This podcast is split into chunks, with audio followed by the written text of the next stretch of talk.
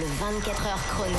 On t'écoute Sandra. On commence avec une info sur le groupe Eurythmics qui s'est reformé, figure-toi, 23 ans après pour le temps d'un live. Ouais, c'était pour le Rock and Roll Hall of Fame, un moment incroyable. Dave Stewart et Annie Lennox sont donc remontés sur scène pour interpréter leur tube Sweet Dreams qu'on adore et le public aussi visiblement.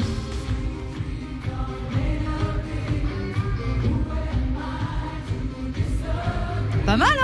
J'adore cette chanson, ça fait partie de celle où j'ai jamais vraiment écouté les paroles.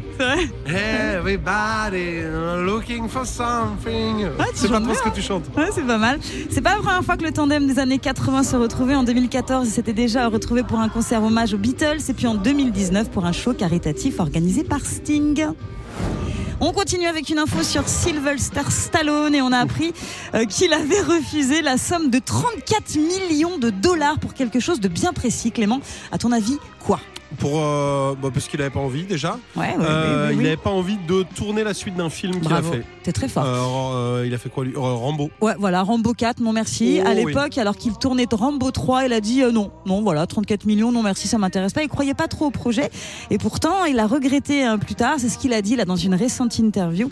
Et pour info, 34 millions aujourd'hui équivaut à peu près à 85 millions de dollars aujourd'hui. Morale de cette Voilà. histoire, si on vous propose 34 millions, acceptez. C'est un petit conseil. je pense.